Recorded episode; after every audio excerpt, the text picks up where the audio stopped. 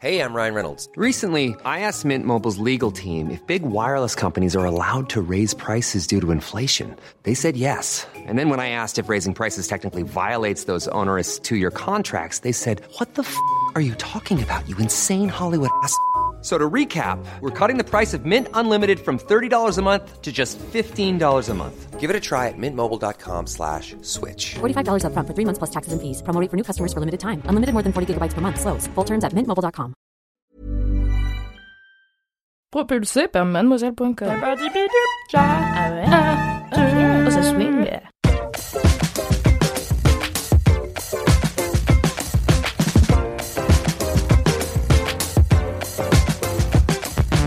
Salut les kiffeurs, salut les LM Crado, ayo mes fratés, comment vous allez? Moi ça va très bien, c'est Alix Martino, toujours au micro, qui euh, anime cette émission euh, numéro 90 de Laisse-moi kiffer.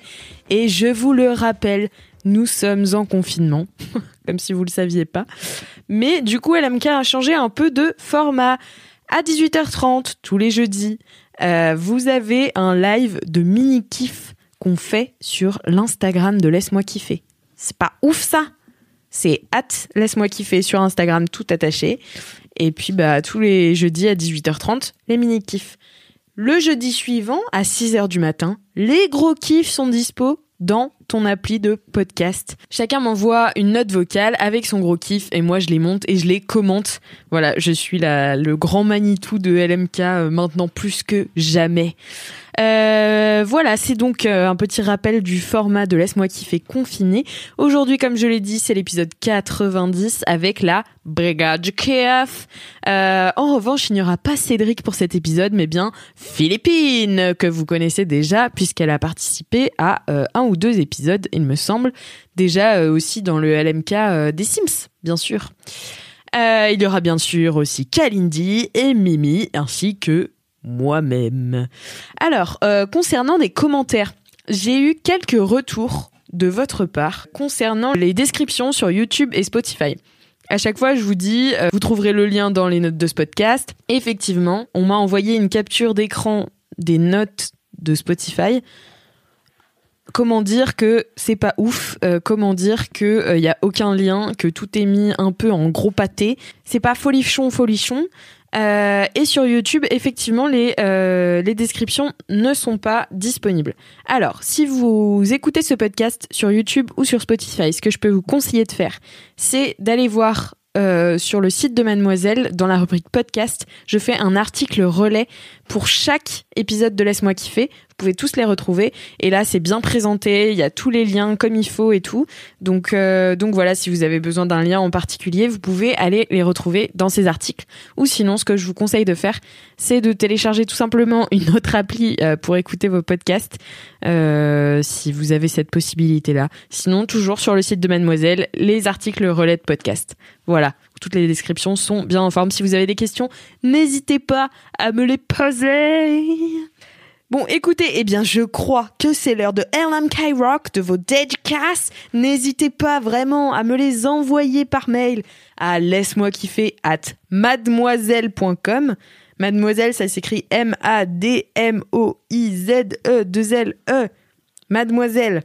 D'accord?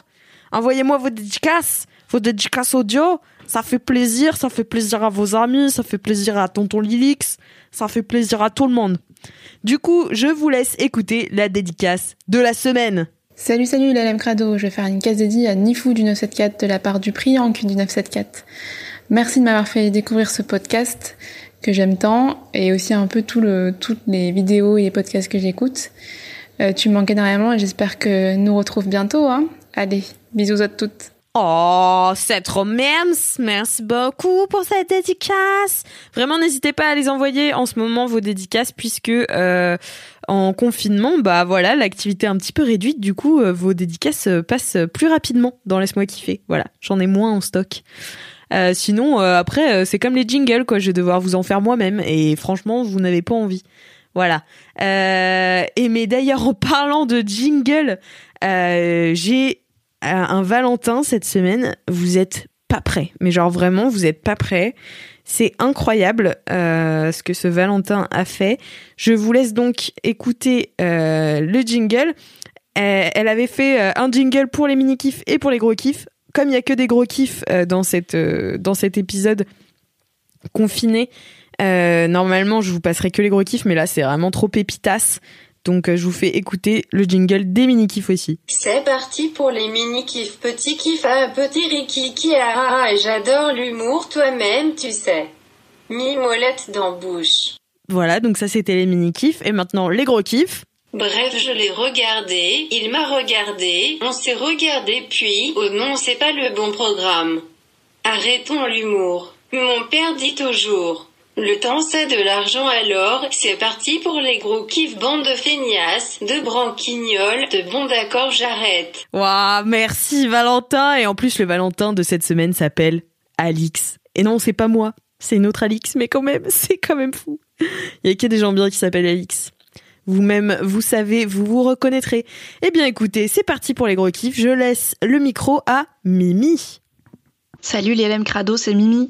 Et mon gros kiff cette semaine, c'est une série télé, une mini-série pour être exact, donc ça va pas te prendre très longtemps de tout regarder, et je te conseille vivement de tout regarder. C'est une mini-série euh, euh, qui a été diffusée en mars et qui est d'ores et déjà terminée, donc tu peux être sûr qu'elle va pas se faire annuler à la moitié, puisqu'elle ne compte que 8 épisodes. Ça s'appelle Devs, D-E-V-S, comme euh, le raccourci de développeur. Et euh, je vais te faire euh, une petite euh, origin story de comment j'ai découvert Devs, qui est quelque chose qui intéressera les quatre personnes qui, comme moi, cumulent le fait de regarder Westworld saison 3, ce qui ne concerne pas tout le monde, et qui aiment bien écouter des podcasts de nerds sur Westworld. Donc ça va être un peu niche, mais je sais que t'aimes bien quand je suis un peu niche. Du coup, la storyline, c'est que je regarde donc Westworld euh, saison 3 qui a été diffusée euh, pendant le mois de mars et d'avril et euh, parce que j'ai pas lâché Westworld, voilà, j'aime toujours bien, il y a plein de pognon, c'est de la SF, c'est bien joué, c'est joli. Donc même si parfois c'est un petit peu bancal, j'aime bien. Et comme je suis une grosse nerd et que ma passion c'est d'écouter des podcasts qui décryptent les séries et les films que je regarde, j'écoute aussi un podcast après chaque épisode de Westworld qui s'appelle Decoding Westworld et qui est tenu par David Chen et Joanna Robinson dont je t'ai déjà parlé dans LMK, car il tenait notamment euh, A Clash of Kings, qui était un podcast que j'aimais beaucoup sur Game of Thrones, et ils sont tous les deux. euh, donc euh, David Chen, il bossait pour un, site qui s'appelle Slash Film, qui est donc spécialisé en ciné et séries. Et Joanna Robinson, euh, c'est une super journaliste, euh, pareil, euh, ciné et série, qui bosse notamment pour Vanity Fair et Entertainment Weekly, donc ça déconne pas. Bref, ils font un podcast sur Westworld depuis la saison 1 qui s'appelle donc Decoding Westworld, où après chaque épisode, bah, ils parlent de l'épisode, ils le décryptent, ils parlent de leurs théories. Euh, Joanna Robinson, elle a souvent genre interviewé des gens du cast et tout, donc elle a souvent des petites infos exclusives. Et il se trouve que cette saison de Westworld parle beaucoup de c'est quoi le libre arbitre, c'est quoi la conscience, qu'est-ce qui fait qu'on est humain, qu'est-ce qui fait, enfin, en gros, et si on apprenait qu'on vivait dans une simulation, est-ce que ce serait grave ou pas, si on peut pas voir la différence, c'est un peu Matrix, tu vois, dans l'idée. C'est plein de questions hyper philosophiques sur euh, qu'est-ce que c'est qu'être humain par le prisme de la technologie, euh, puisque Westworld se déroule dans un futur euh, proche où on est capable de créer des intelligences artificielles et des robots qui ont l'air d'être humains. Donc Westworld étudie ça dans cette nouvelle saison, dans la saison 3. Et pendant tous les épisodes de Decoding Westworld, il y avait David Chen euh, du podcast, du coup, qui forçait en disant Mais c'est quand même fascinant parce qu'il y a une autre série actuellement qui parle exactement euh, des mêmes choses, mais qui le fait différemment et qui, à mon sens, le fait mieux. Ça s'appelle Devs et il faudrait vraiment que vous, tout le monde regarde Devs. Du coup, comme moi, j'aimais beaucoup les thématiques abordées par Westworld et que euh, bah, c'est des thématiques hyper classiques de la science-fiction, mais que j'aime beaucoup, je me suis dit Ok, vas-y, David Chen, ta propagande a fonctionné, je vais finir par regarder Devs. Et j'ai donc euh, sa chance à Devs en n'ayant vu aucune bande-annonce, aucun visuel, je savais pas ce que c'était, je savais même pas qui jouait dedans. J'ai donc été très contente euh, de découvrir qu'il y avait Nick Offerman qui joue dedans. Nick Offerman, c'est euh, Ron Swanson dans Parks and Recreation, donc c'est un acteur qui, qui a fait des rôles comiques et des rôles sérieux, mais euh, qui ici joue un rôle très sérieux puisque Devs n'est absolument pas une comédie, ni une série aussi ambitieuse, on peut dire, que Westworld, qui se passe sur différents continents et tout, puisque Devs, donc l'histoire. c'est euh, donc euh, dans la Silicon Valley à San Francisco, dans un futur proche, il y a une euh, boîte, c'est la première boîte de tech plus grosse que Google, que Facebook, que Microsoft, qui s'appelle Amaya et qui fait plein de trucs liés à l'intelligence artificielle et à l'informatique quantique. Alors, est-ce que je sais ce que c'est que l'informatique quantique? Absolument pas. Est-ce que j'ai compris ce que c'est? Pas vraiment. Mais en gros, ça fait partie de ces trucs théoriques de la physique quantique, et un peu comme la théorie des cordes qui dirait que, en fait, il y a plein de dimensions qui existent en même temps et tout. Ça fait partie des trucs qui, pour l'instant, euh, dans l'état actuel de l'humanité, ne sont que théoriques. Mais du coup, Devs part du principe que on arrive à un point dans un futur proche où on peut utiliser l'informatique quantique principalement pour faire euh, de la projection, des stats euh, et de la gestion de données, pour par exemple, euh, pour prendre un exemple vraiment nul, gérer les flux de trafic sur une autoroute, tu vois, où tu peux genre prévoir à des mois et des mois combien de trafic il va y avoir selon les conditions, blablabla. On suit dès le premier épisode un couple de deux, d'un mec et d'une meuf qui sont tous les deux employés chez Amaya, qui est donc cette entreprise de tech, et le mec dans l'épisode 1, donc son boss qui est joué par Nico Furman, qui s'appelle Forrest, qui est le fondateur de la boîte, c'est le Mark Zuckerberg de Amaya, lui dit bah écoute, je pense que tu es prêt, euh, tu as montré que tu avais euh, les qualités nécessaires pour rejoindre l'équipe devs. Et donc l'équipe devs, c'est pas tout simplement une équipe de développeurs puisque environ tout le monde chez Amaya est développeur, c'est apparemment une équipe euh, super secrète formée des meilleurs éléments de la boîte qui bosse sur un projet super secret où on sait pas ce que c'est. Donc le mec dit à sa meuf, il s'appelle Sergey, et il dit à sa meuf Lily, oh trop content, je vais rejoindre l'équipe devs, machallah, vraiment objectif de carrière euh, atteint. Et euh, ils se mettent tout de suite d'accord sur euh, bon, bah, je vais pas pouvoir te raconter ce qu'on y fait. Et Lily, elle dit bah, pas de souci, moi je veux pas qu'on ait de problème dans notre couple, donc tu me diras pas ce que l'équipe devs est en train de fabriquer, puisque personne ne le sait. Et donc le mec, donc là on est dans le pilote, hein, je te spoil rien le mec rejoint l'équipe Devs et euh, Forrest, euh, qui est quand même un mec assez atypique, hein, le, fondateur de la boîte qui est joué par Nico Furman, euh, on sent que c'est un genre de génie torturé et qu'il a une histoire tragique personnelle qui va se révéler relativement vite dans la série.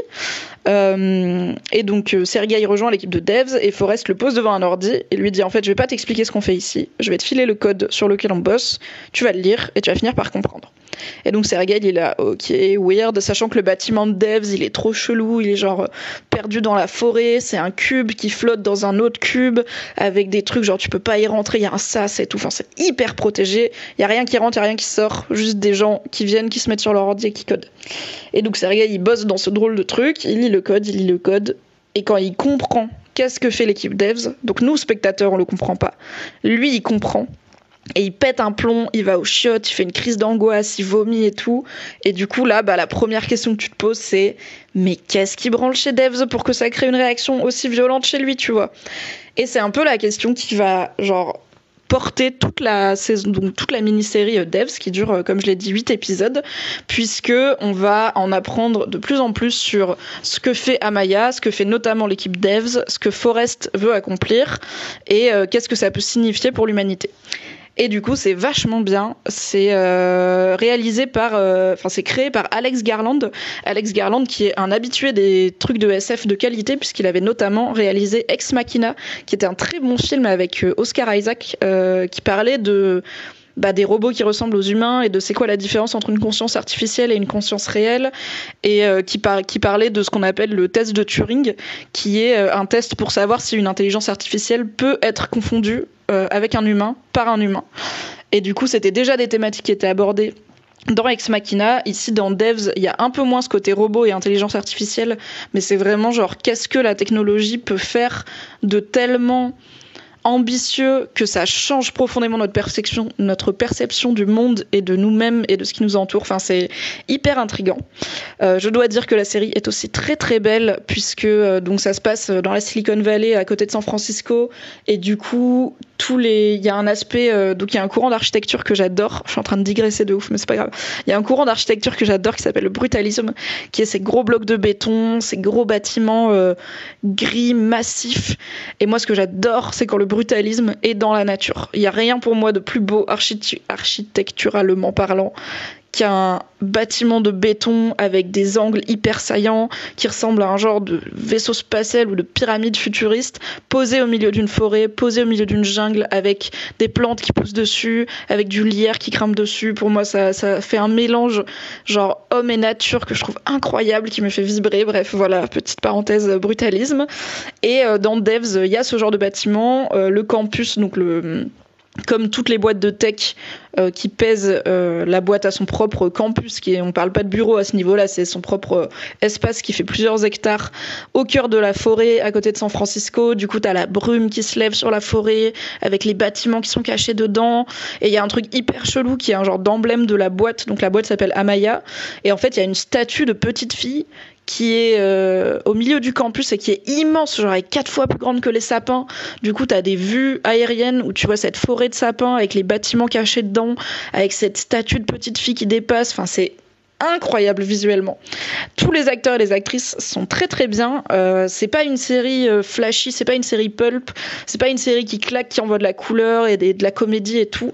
C'est une série euh, qui vise à faire réfléchir avec des personnages du coup qui ne disent pas tout ce qu'ils pensent, avec des personnages qui jouent tout en sub, enfin des acteurs et des actrices qui jouent tout en subtilité, où vraiment en un froncement de sourcils tu comprends tout le tumulte qui les habite, et en même temps tu sais jamais vraiment comme tu sais pas ce que fait l'équipe devs et que tu connais pas encore l'histoire de tous les personnages et qu'est-ce qui les a menés à être qui ils sont, du coup tu t'interroges est-ce que ça veut dire ci ou ça? Enfin c'est c'est pas une série pour moi qui se binge parce que donc je l'ai découverte euh, n'est-ce pas euh, grâce à Westworld et Westworld un de mes grands plaisirs c'est après chaque épisode comme c'est diffusé toutes les semaines d'avoir des théories à lire et de lire des gens euh, plus intelligents que moi qui imaginent ce que ça pourrait signifier pour la suite. Et devs c'est un peu pareil, ça reste assez complexe, assez ardu, ça pose des questions qui sont pas toujours claires, surtout que voilà, la série elle va pas tout révéler en deux épisodes. Et du coup, euh, j'ai découvert que sur. Euh, donc, moi, j'aime bien aller sur Reddit, qui est un immense forum euh, américain, pour lire des trucs, notamment sur les séries télé. Et en fait, sur le subreddit Devs, pour chaque épisode, il y a un espace, un topic pour discuter de l'épisode et un topic théorie où du coup les gens échangent leurs théories sur notamment bah, qu'est-ce que l'équipe devs peut être en train de faire, qu'est-ce que cette scène va signifier pour la suite et tout. Et euh, c'est des gens encore une fois beaucoup plus malins que moi et je pense qu'ils comprennent beaucoup mieux tout ce qui est euh, informatique quantique etc. Mais euh, du coup je suis contente de pas avoir bingé devs genre vraiment genre épisode un épisode à la suite de l'autre parce que du coup j'ai digéré chaque épisode, je l'ai savouré, j'ai réfléchi à ce qu'il voulait dire, j'ai été lire des théories euh, parce que je n'avais pas d'idée personnellement, et euh, c'était vraiment cool. Et euh, c'est une série qui est vraiment un peu méco enfin pas connue tu vois qui a pas marché de ouf qui a même si elle a eu un succès critique parce que voilà c'est très bien mais bon c'est pas très grand public. En France ça a été diffusé seulement sur Canal+ et donc c'est pas sur Netflix c'est pas sur OCS c'est pas sur Prime il faut demander à ton cousin américain si t'as pas Canal. Et aux US, c'est sur FX, qui est une chaîne spécialisée notamment euh, en science-fiction. Mais euh, voilà, je suis très contente que Devs existe. je trouve que c'est une série qui a une, une ambition incroyable, qui est pointue, qui est pas mainstream, qui est pas facile à comprendre, mais qui mérite d'exister au même titre que plein de films de SF un peu niche, un peu ardus comme euh, Ex Machina ou Primer euh, ont le mérite d'exister. Moi, c'est une de mes grandes déceptions, c'est que j'ai beaucoup de mal à. Il y a beaucoup de séries de SF qui sont produites, euh, notamment côté Netflix, mais généralement, j'accroche pas parce que je trouve que le scénario est un peu débile ou que, en fait, il y a un vernis SF sur une histoire un peu soap opéra. J'avais été très déçue, par exemple, par Altered Carbon sur Netflix qui, de base, me tentait trop avec son côté un peu Blade Runner mais qui au final, euh, bon bah, je trouvais que les personnages étaient un peu cons et que l'intrigue elle tenait pas debout. Et là, euh, Devs du coup c'est plus euh, de la hard science fiction, mais je suis très contente que cette série ait été produite, qu'elle existe, qu'elle ait des acteurs et actrices aussi talentueux parce que donc il y a Nico Furman et après un un cast un peu moins connu, mais qui fait vraiment un super taf et qui pose des questions qui vont probablement se poser relativement vite en fait dans, dans l'avenir de l'humanité si j'ai bien compris tout ce qui est avancé scientifique. Donc voilà, je radote, je radote. C'est un long gros kiff, mais euh, je tenais à défendre cette série méconnue.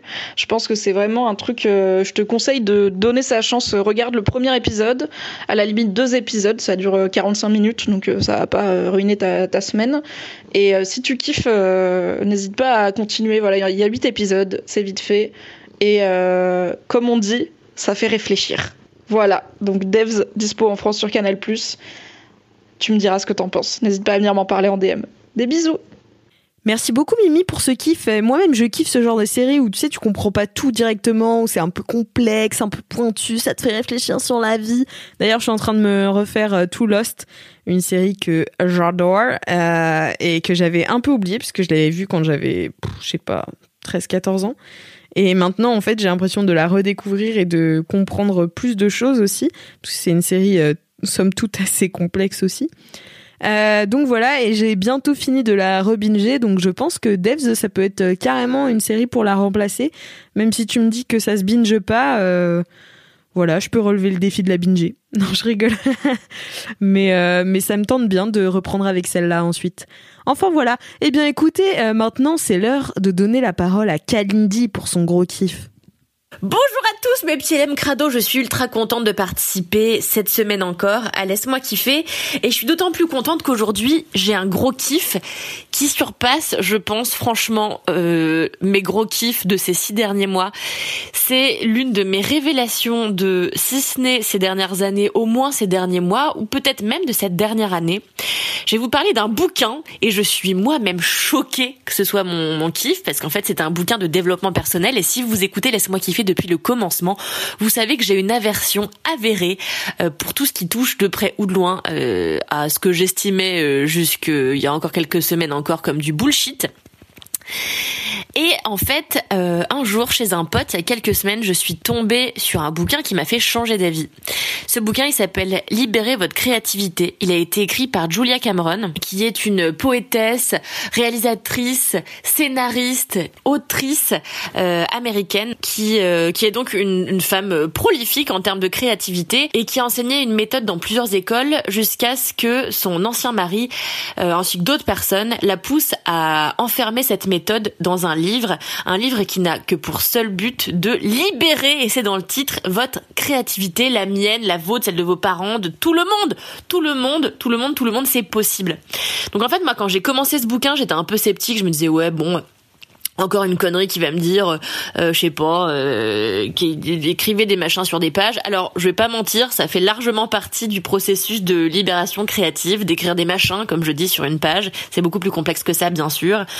Mais en fait, ce bouquin euh, n'a pour seule visée que de vous de vous réconcilier avec euh, votre artiste intérieur. Et pour cela, il vous propose une méthode de 12 semaines. 12 semaines, ça a l'air long, euh, mais en réalité, ça passe assez vite. Moi, j'en suis déjà à ma quatrième semaine et pour l'instant, je ne suis pas du tout lassée de la méthode qui consiste à chaque semaine en fait vous allez devoir lire un chapitre du bouquin qui correspond à une semaine ce chapitre-là vous donne des théories sur ce que sont euh, les, les principes basique de, de la libération de la créativité individuelle et donne des exercices qu'il faut faire de manière ultra rigoureuse sinon ça ne peut pas marcher. Déjà chaque jour vous allez devoir faire ce que ce dont Louise vous parlait déjà il y a quelques années qui sont les pages du matin. Le principe c'est de se lever et de avant même boire un café ou de, de commencer votre journée prendre un carnet et de jeter sur trois pages et c'est important que ce soit trois pages tout ce qui vous vient à l'esprit, c'est-à-dire les rêves que vous avez fait cette nuit, ce qui vous est arrivé la nuit précédente. En fait, ces pages ont pour but de vous de vous faire renouer avec le présent. C'est le moment où vous, allez c'est un moment où vous n'allez plus vous projeter dans l'avenir, ni trop regarder hyper longtemps en arrière, mais vraiment vous focus sur ce qui vous arrive dans la vie et ça va vous aider à vous recentrer en fait. En plus de ces pages que vous allez devoir faire tous les jours pendant 12 semaines, mais que j'espère, et Julia Cameron espère surtout que vous ferez toute votre vie, eh bien, il y a des exercices qui vont nécessiter que vous vous mettiez parfois à nu, que vous jetiez sur un carnet, eh bien, vos idées les plus sombres, au contraire, vos idées les plus lumineuses. Vous allez devoir écrire, eh bien, des lettres à des gens qui vous ont fait du bien, des lettres à des gens qui vous ont fait du mal, que vous ne serez pas obligé de leur envoyer, mais que vous pouvez garder pour vous. Le but, c'est juste de se libérer l'esprit et de reconquérir votre créativité vraiment, je je peux pas vous donner plus que ça de d'axes euh, que que donne Julia Cameron. Ce serait en fait paraphraser ce qu'elle dit dans son livre et qu'elle fait le fait vraiment mille fois mieux que moi. Ça ne sert à rien que moi je le fasse à sa place. Mais je vous conseille d'acquérir ce bouquin, franchement, qui fait que 200 pages, je crois, et qui est une merveille. Moi, il ne quitte plus ma table de chevet. Et j'ai pris plaisir à faire des choses que je n'avais pas fait depuis des années. C'est-à-dire que j'ai acheté des feutres de couleur, j'ai acheté des crayons de couleur. Et chaque semaine, je prends plaisir dans un grand cahier à dessiner des trucs. Alors c'est moche et en fait, ça n'est pas grave. Le principal n'est pas de créer un travail qualitatif, mais de créer un travail tout court, un travail libérateur qui va vous emmener sur une, une, une voie nouvelle, une voie que vous n'aurez plus peur d'emprunter, qui est celle de, bah, de, de la créativité. Et franchement, quand on a commencé, on ne peut plus s'arrêter. Alors vraiment, c'est mon gros kiff c'est mon plus gros conseil depuis peut-être le début de ce podcast. Achetez, libérez votre créativité. Ce seront les quelques euros les mieux investis de votre vie. Je vous embrasse et sans doute que ce, ce, ce bouquin fera l'objet d'un second kiff quand j'aurai terminé cette méthode pour que je puisse vous en parler plus en détail. Et j'espère qu'à ce moment-là, le confinement sera fini, que je pourrai échanger librement avec mes interlocuteurs habituels. Je vous embrasse et je vous dis à très vite. Trop cool, merci beaucoup Kalindi pour ce, pour ce gros kiff. Donc en fait tu m'avais déjà parlé et tellement bien vendu euh, à tel point que je me suis procuré ce bouquin et euh, moi je suis à la fin de ma deuxième semaine du coup. Euh, J'avoue je tâtonne encore un petit peu.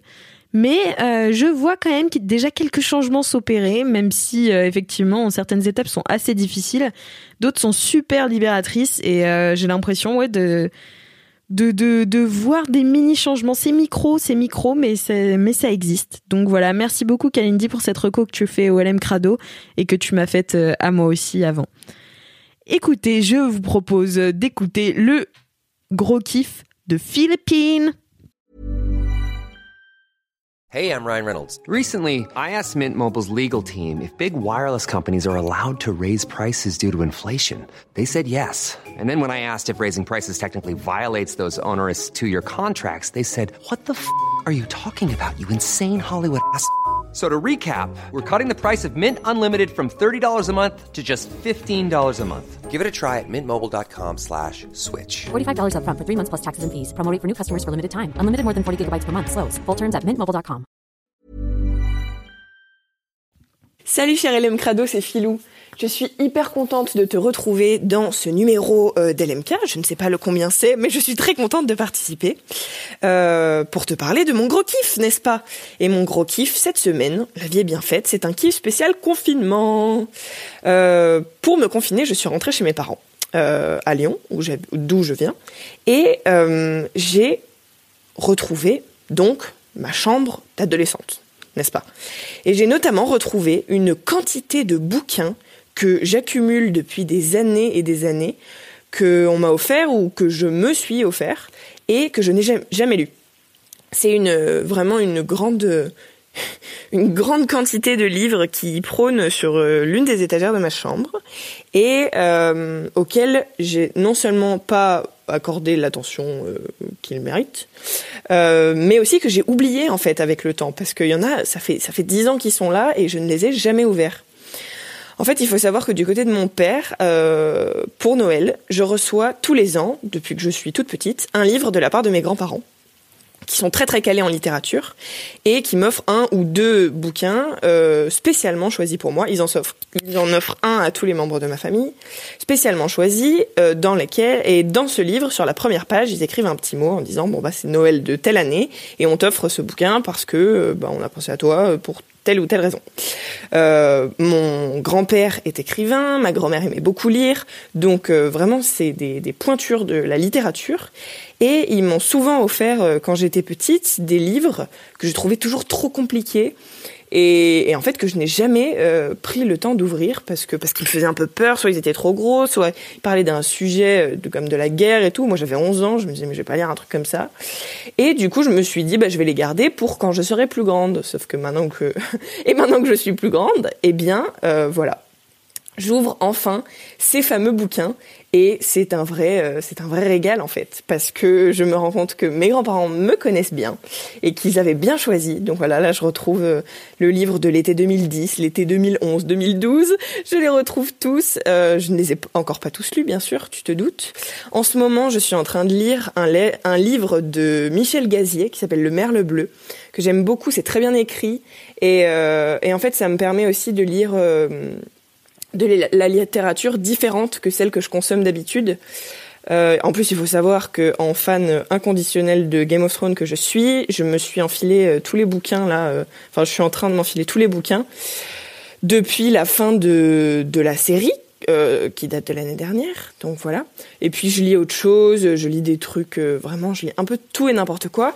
Et les fameux romans dont je te parle, offerts par mes grands-parents, sont des romans que j'aurais pas achetés en fait en temps normal, tout simplement parce que soit j'en aurais jamais entendu parler, soit j'aurais pas tiqué en, lisant le résumé. Je me suis aussi plongée dans un recueil de poésie de Roger Haim et je suis vraiment euh, sous le charme complet. C'est un recueil qui s'appelle Écrit de l'instant que je te conseille fortement si tu aimes bien la poésie. C'est de la poésie euh, euh, courte. Il y a que quelques vers entre 2 et genre 10.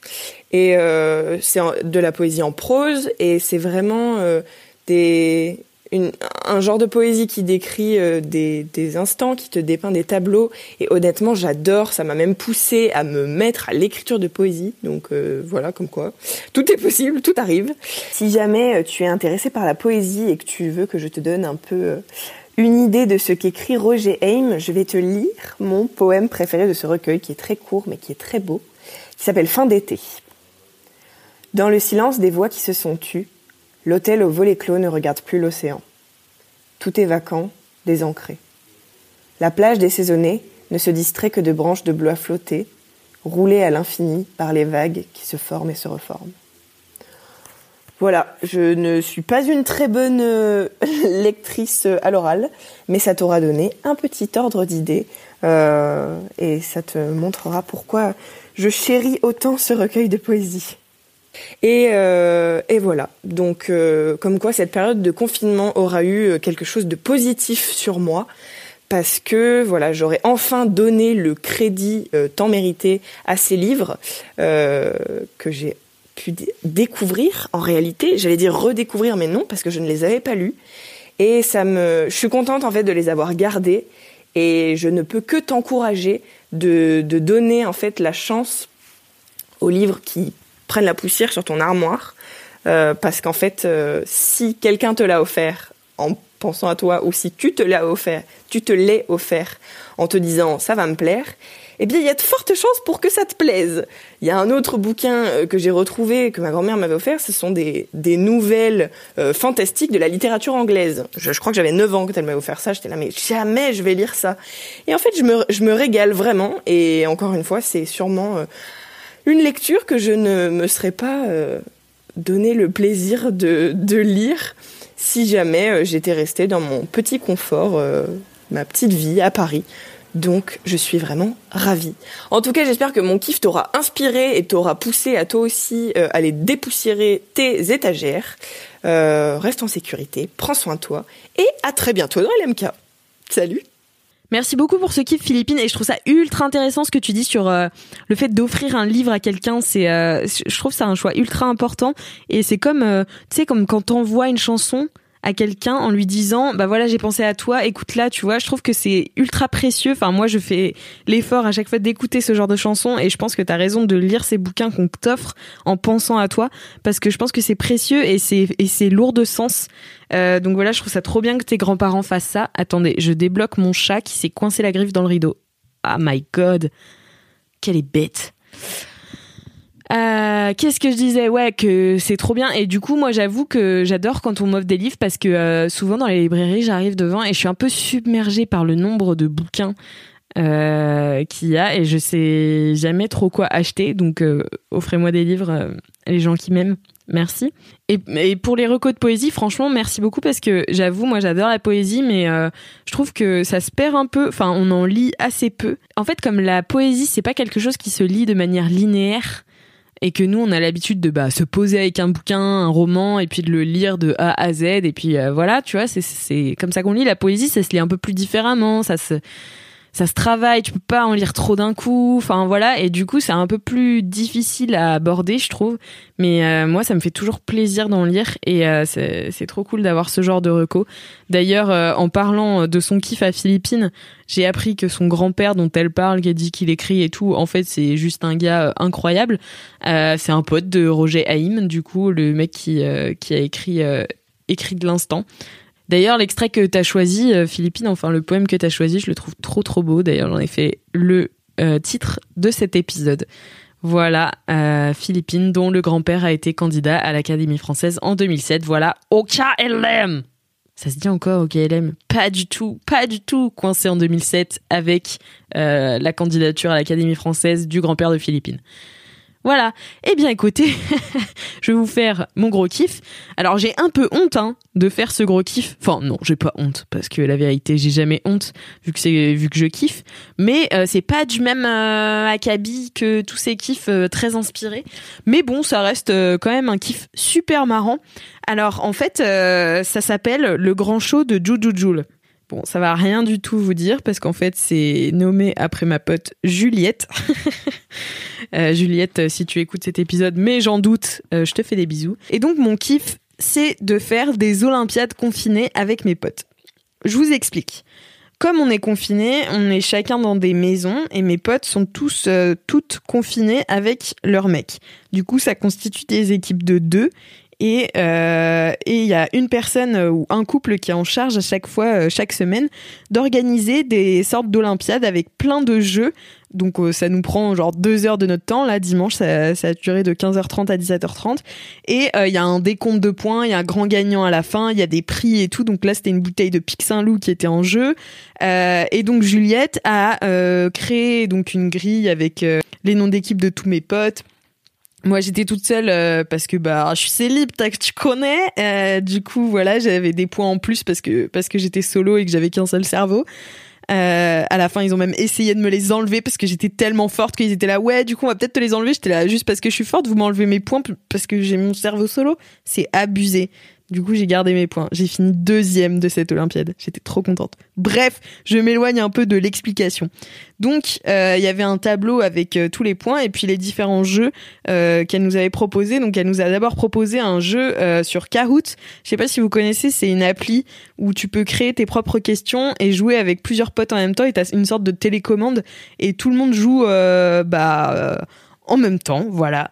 Et, donc c'est des questions de culture générale, c'est des, trucs ultra durs. Enfin, c'était grave marrant.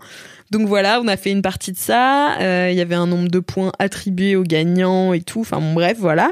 Et euh, ensuite, on a eu, on a eu euh, des petits jeux genre d'arcade sur Internet. C'était grave drôle aussi, genre le dino. vous savez, quand vous avez plus Internet sur Google Chrome et vous avez un, petit dino qui saute des euh, cactus en attendant qu'Internet revienne, bah genre ça. Et puis celui qui allait le plus loin euh, gagnait un certain nombre de points. Ensuite, euh, on a eu, qu'est-ce qu'on a fait comme jeu? On a fait un petit bac en ligne, ça c'était grave marrant aussi.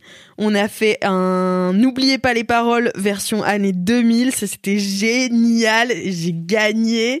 Et, euh, et aussi on a fait un blind test.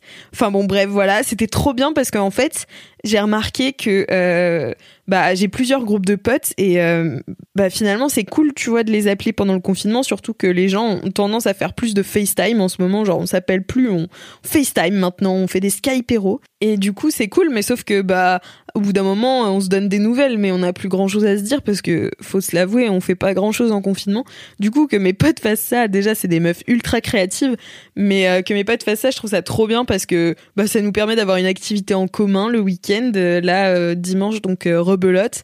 C'est au tour de Margot de, préparer le la grande Olympiade confinée. Donc voilà moi ça me fait trop plaisir de jouer euh, et de et de kiffer. Même euh, si je suis solo quoi j'arrive à j'arrive à kiffer avec mes potes et euh, voilà c'était trop trop bien. J'ai passé un trop bon euh, un trop bon dimanche euh, grâce à elle et grâce à à Jujul qui a organisé son grand show. Elle avait mis carrément genre c'était des slides en PowerPoint pour expliquer chaque jeu et pour expliquer toutes les règles et tout. Et elle avait mis genre des jingles et tout entre les pages. Enfin bon c'est une tarée. Et moi aussi j'ai vachement hâte de préparer ça parce que j'avoue que c'est un kiff à moi aussi. Peut-être que j'en parlerai un jour dans dans laisse-moi kiffer. Mais de faire mes propres d'organiser mes propres jeux et notamment mes propres burger quiz euh, que j'organisais euh, beaucoup quand j'étais euh, étudiante encore à Rouen. Donc voilà ça faisait bien rire tout le monde et c'est un truc que je kiffe donc j'ai hâte d'organiser ces Olympiades. Eh bien écoutez voilà c'est la fin de mon gros kiff c'est donc la fin de cet épisode de Laisse-moi kiffer. J'espère que vous êtes prêts. Dans 10 semaines ce sera l'épisode numéro l'ancienne.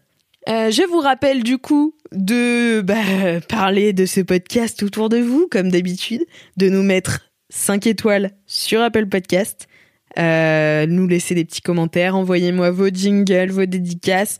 N'oubliez pas que je vous kiffe, les LM Crado. N'oubliez pas, vraiment.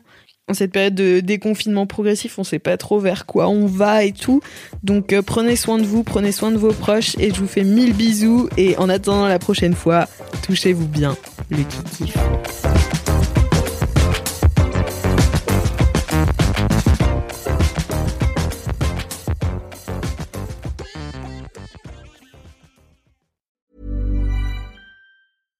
Step onto the legendary clay courts of Roland Garros, where the world's best players battle it out for a chance to win the French Open title. Tennis Channel Plus is your place to watch. Stream every court from your phone or smart TV, live in HD. Don't miss a moment with daily live coverage and match replays on demand, beginning Monday, May 20th. Be there for all the unforgettable moments. Stream now with Tennis Channel Plus.